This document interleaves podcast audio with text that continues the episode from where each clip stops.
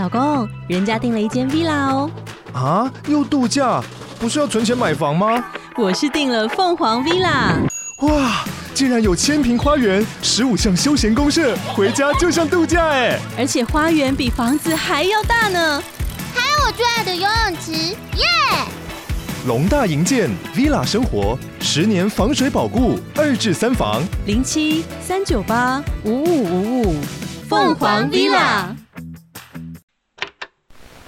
即溶咖啡是一种既方便又快速的饮品。它在十八世纪初登场，在第一次世界大战中走红。一战时期，让它发扬光大的人跟美国建国之父 George Washington 同名。他的 George Washington Coffee 成为了战场上抚慰美国大兵的重要资源。Hello，大家好，欢迎收听周报时光机，我是主持人派翠克。哦，感谢大家上礼拜针对改名表单的回馈啦。出乎我意料，因为我以为寥寥无几，可能不到十个人会理我，没想到快要二十个人来填写表单哦。那如果有人对于这个周报时光机到底要不要改名，还有一些想法的，然后你还没有填表单的。这礼拜是最后一周了，就大家麻烦，如果有一些想法，欢迎提供给我。那事后呢，我也会从这个填写表单的人当中抽出一位哦，送出一些小礼物啦。那这个小礼物算是派翠克的一点小小心意，它是跟历史有关系的，不知道为什么讲出来没有很吸引人。总之呢，就是感谢大家给我一些想法啦。每一个表单我都有认真看了，有一些不知道是不是恶搞，那个名字。取了应该也不会有人喜欢，但是也是非常谢谢你的回馈啊。然后有一些呢写的很长哦，就是除了改名这件事情以外，也分享了一下你对于这个节目的想法。看完都觉得，哦，十一月有一股暖流流进我的心中。虽然这个月本来就没有到很冷啊。好了好了，我们今天呢要来聊聊咖啡哦。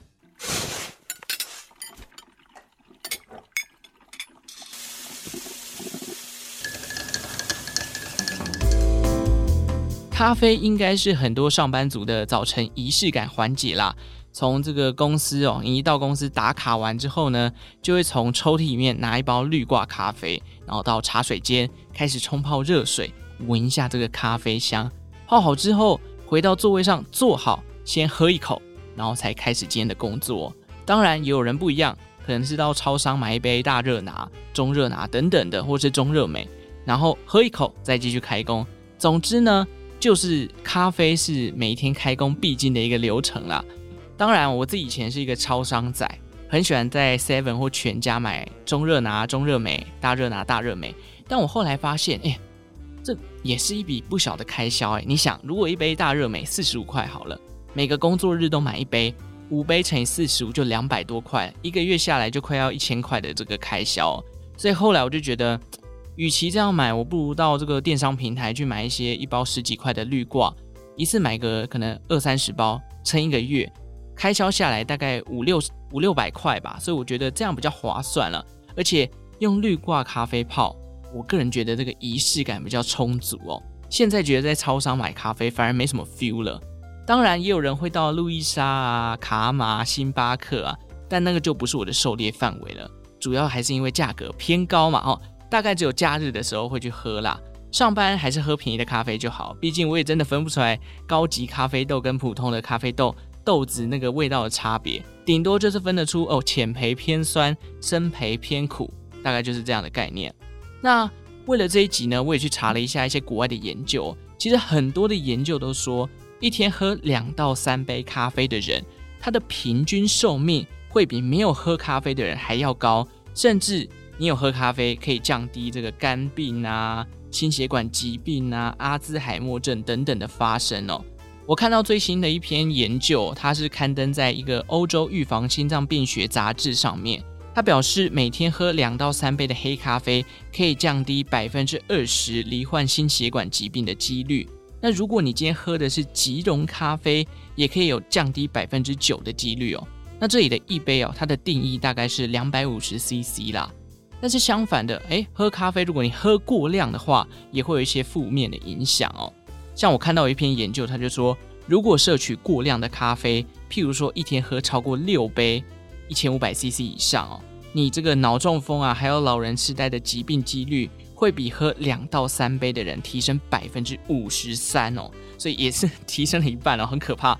也就是说呢，喝咖啡是好的，但是最好不要摄取过量啦。像我一天最多大概就是三杯的量嘛，七百五十 CC，再多真的也就受不了。那超商的大热美、大热拿，它大概是四百五十 CC 上下啦，所以大家就衡量一下。以上资讯呢，当然是提供参考，因为我个人也不是什么这个咖啡医学的专业啦，这个就是参考一下大家这个论文期刊里面提出来的内容。我记得一直都有人说喝咖啡好，也有一派说喝咖啡不好，这种声音就是大家诶依照自己的自由心证去做判断嘛。但是我觉得有一个点很重要，就是物极必反，不管好的东西还是坏的东西，只要适量就好，过量通常都不是有太好的结果啦。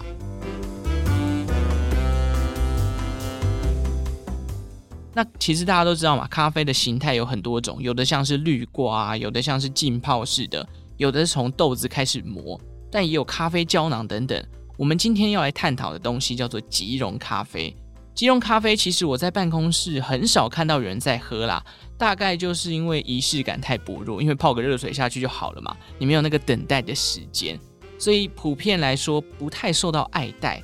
但当年即溶咖啡被发明出来的时候，甚至后来到普及化的过程，即溶咖啡呢还成为了一战、二战时期的重要物资哦。而让它发扬光大的人，很巧的，他跟美国的建国之父 George Washington 居然是同名。在正式进入主题之前呢，记得追踪一下周报时光机的 IG 哦。吉隆咖啡目前最早的记录哦，是在十八世纪西元一七七一年的英国，被一位叫做 John Dryden 的人发明的。John 他本来是一位在伦敦的杂货商，当时十八世纪伦敦地区的咖啡馆如雨后春笋般登场，到处都在开咖啡馆。原因就是因为咖啡已经不再像是上一个世纪是贵族限定的饮料了，咖啡馆时尚已经成为了当时的产物哦。那因此呢，越来越多人就想要投入这个咖啡的研究或生产啊。而 John Dren 呢，也靠着自己的天马行空，发明出了一个被认为是世界上第一款的即溶咖啡。与其说它是纯粹的咖啡粉，不如说它比较像是一种混合物。因为这样的做法哦，它怎么做呢？它会先将这个烘焙完的咖啡豆磨成粉，然后再用奶油涂抹，涂抹完之后呢，再放到铁板上用小火去慢煎。等到整个变成有点糊状之后，再让它冷却，变成类似那种咖啡块的东西。那他的这项发明在当时获得了英国政府颁布给他的专利，但这款即溶咖啡哦，在当时并没有红起来。原因是因为这个粉末的东西不好保存，容易发霉甚至变质，加上当时啊还没有这种真空的技术，大家与其用 John 这个制造出来的即溶咖啡块，不如直接到咖啡馆上喝一杯。一方面呢，用到更新鲜的咖啡豆；另外一方面，也可以享受咖啡馆的那种时尚气氛嘛。那经过百年之后呢，即溶咖啡啊，在美国也有人投入发明了，但始终呢，还是没有被商业化。问题就是一样的，这个保存不方便，品质不够稳定等等的。直到一八八九年，在纽西兰最南端的城市因佛卡吉尔，有一位叫做 David Strand 的人，他是一位咖啡商。他运用了所谓的热风干燥法，将咖啡粉当中的水分全部烘干，留下来的粉末就成为了所谓的即溶咖啡。那这个什么热风干燥法，其实它的作业流程大概是这样子啊，就是先将咖啡豆研磨成咖啡粉，然后呢把它加水过滤出这个浓缩的咖啡，之后再把浓缩咖啡用热风吹干它的水分。留下来的浓缩咖啡粉末就变成了即溶咖啡。那这样的做法呢，也让 Strand 的即溶咖啡啊品质比起以往较为稳定。也因此，后来他就将这项产品申请了专利，并且呢，将这个热风干燥法做出来的即溶咖啡变成了一桩自己的商业模式，创立了 Strand's Coffee，开始进行贩售。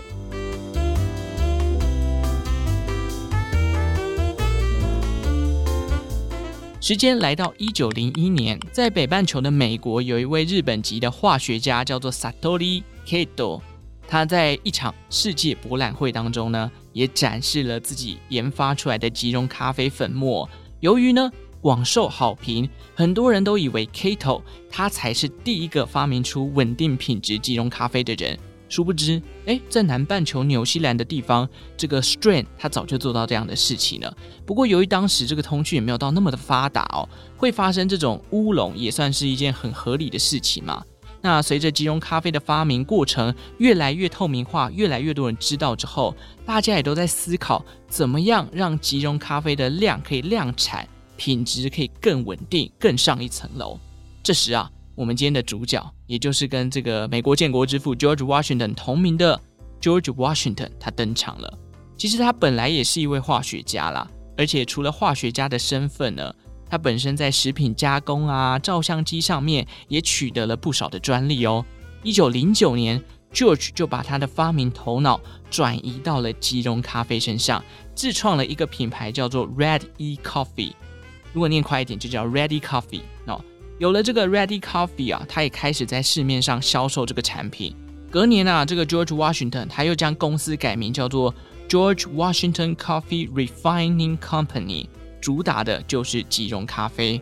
他跟他的客户啊强调，产品是干净、方便，而且很容易消化的一个东西。那因为当时大部分的美国人都还没有接触过即溶咖啡这种商品哦，出自于好奇，其实大家就跑去买了这款咖啡。然而，这跟咖啡馆里面现泡的味道比起来，还是没有那么的丢鼻啊，就是没有那么对味。大家觉得，嗯，这个味道还是怪怪的，不如在咖啡馆里面喝的好喝。其实，就连现在我自己都觉得，即溶咖啡比起绿挂咖啡来讲，就是少了一点好喝的感觉。不知道是仪式感，还是真的即溶咖啡少了一些成分啊。总之呢，对我而言啊，不管是心理作用，还是口味啊、口感上面。我都觉得绿挂咖啡大于即溶咖啡。一开始，George 的创业之路有点颠簸，但他很快就遇到了一个转机，而他的商机来源，竟然就是因为第一次世界大战的爆发。主要的原因呢、就是因为咖啡在美军的战斗口粮当中是一个必备品。其中还包含前面一集那个 Oreo 里面有提到这个硬饼干啊，还有像是牛肉干啊、口香糖等等。其实，在南北战争时期哦，咖啡就已经是一个必备品了。但是当时还没有集中咖啡，那这样咖啡怎么来？主要都是靠士兵在那边搬运咖啡豆啊。可是几百磅的豆子要移动起来非常的困难嘛，总不可能叫大家自行携带，而且保存上也有很大的问题。但就在这个集中咖啡问世之后哦，一战的战场上，即溶咖啡的需求量就大幅的增加。会把咖啡作为战斗口粮的必备品，其实原因也很简单，就是因为咖啡里面的咖啡因嘛。咖啡因有提神的效果，加上美军的高层啊认为咖啡因有助于减缓当时一战毒气带来的伤痛。一战的战场上，其实有一种毒气，据说跟芥末的味道很像，叫做芥子气。这个芥子气啊，它会对于皮肤还有身体的黏膜造成伤害。吸入毒气或接触到毒气的人呢，可能会造成这个皮肤大面积起水泡啊，或者是造成这个皮肤溃烂。但是如果吸入到肺部哦，会造成人严重的咳嗽，然后有大量的痰，而且眼睛接触到的话，还可能造成短暂的失明哦。为了减缓这个疼痛。有些美军啊就会提倡，诶，多摄取咖啡因可以减缓这样的问题。所以根据上面提到的提神还有舒缓疼痛两个原因，美军就把即溶咖啡视为了重要的战略物资。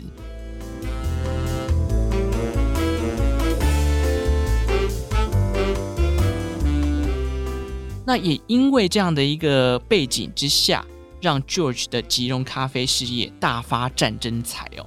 一九一七年，美军正式加入一战战场之后呢，George 的集中咖啡也就被美军给买断了。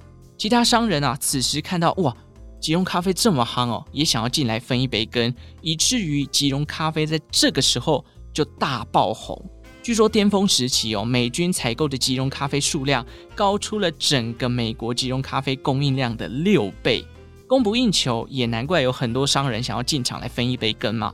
但其实即溶咖啡在当时这个制作的品质啊，还不像是那种顶好的咖啡，不像现在可能有比较稳定的品质。但是对于战场上的美国大兵而言，我怎么可能想要在那边奢求吃美食吧？有一杯咖啡就当做是我最好的精神抚慰了。就像是我们现在上班族早晨喝到一杯咖啡的感觉一样哦。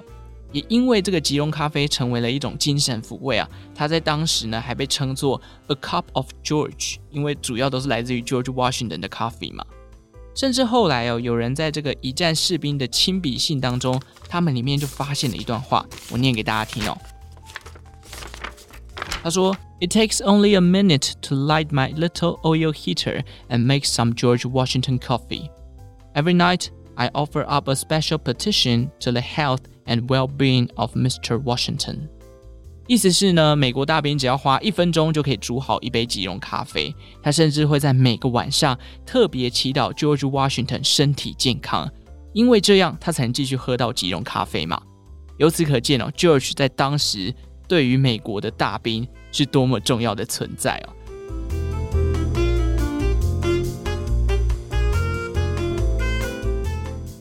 那随着这个一战打完之后呢，George 也开始改变了自己即溶咖啡的行销策略，改以 "Went to war, home again"，用来告诉大兵从战场上回到家乡之后呢，还是能喝到他们家即溶咖啡的方式，持续推广自家的即溶咖啡。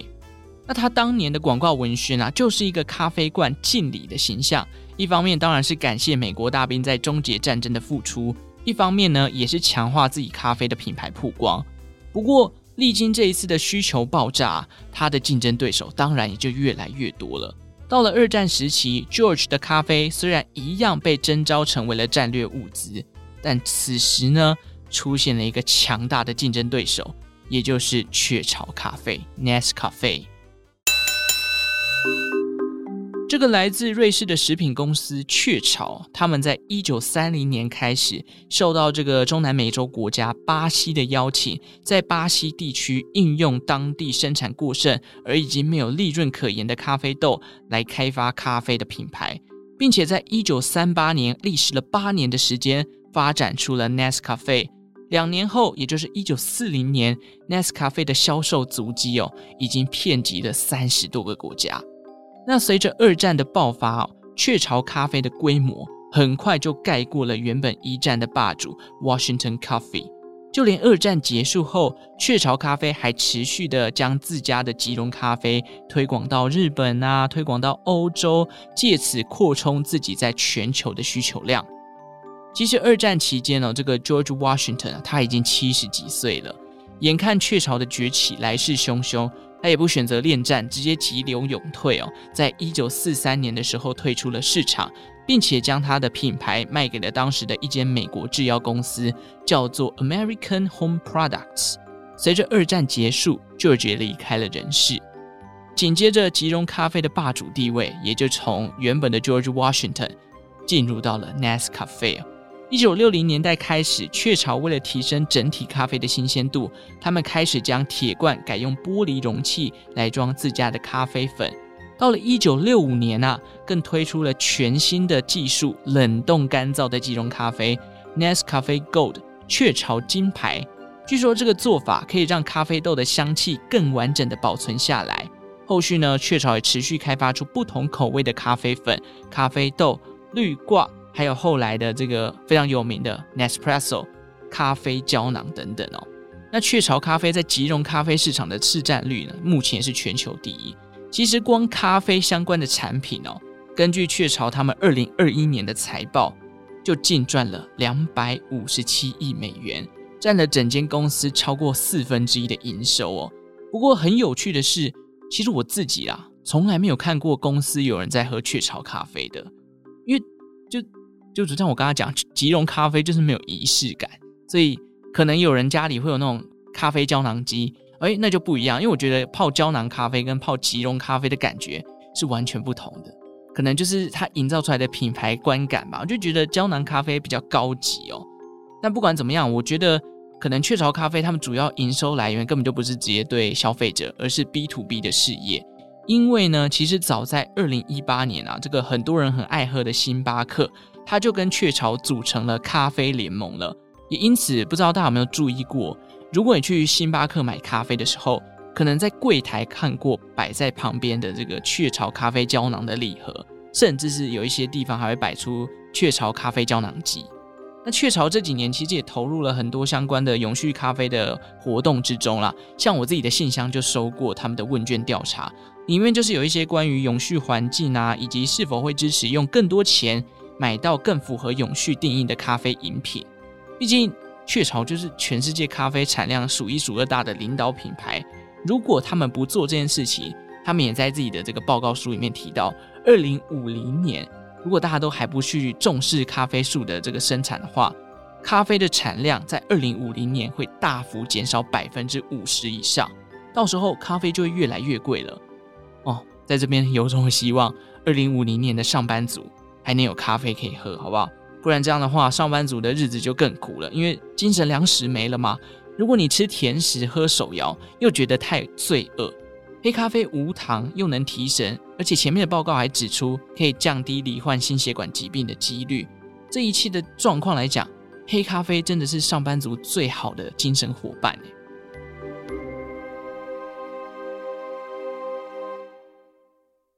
好啦，以上就是这一集有关于即溶咖啡的发明跟演变啦。喜欢周报时光机的节目呢，也记得订阅这个频道，也欢迎追踪我的 Instagram。对于节目有任何的想法，欢迎到频道下方的资讯栏进行表单的填写。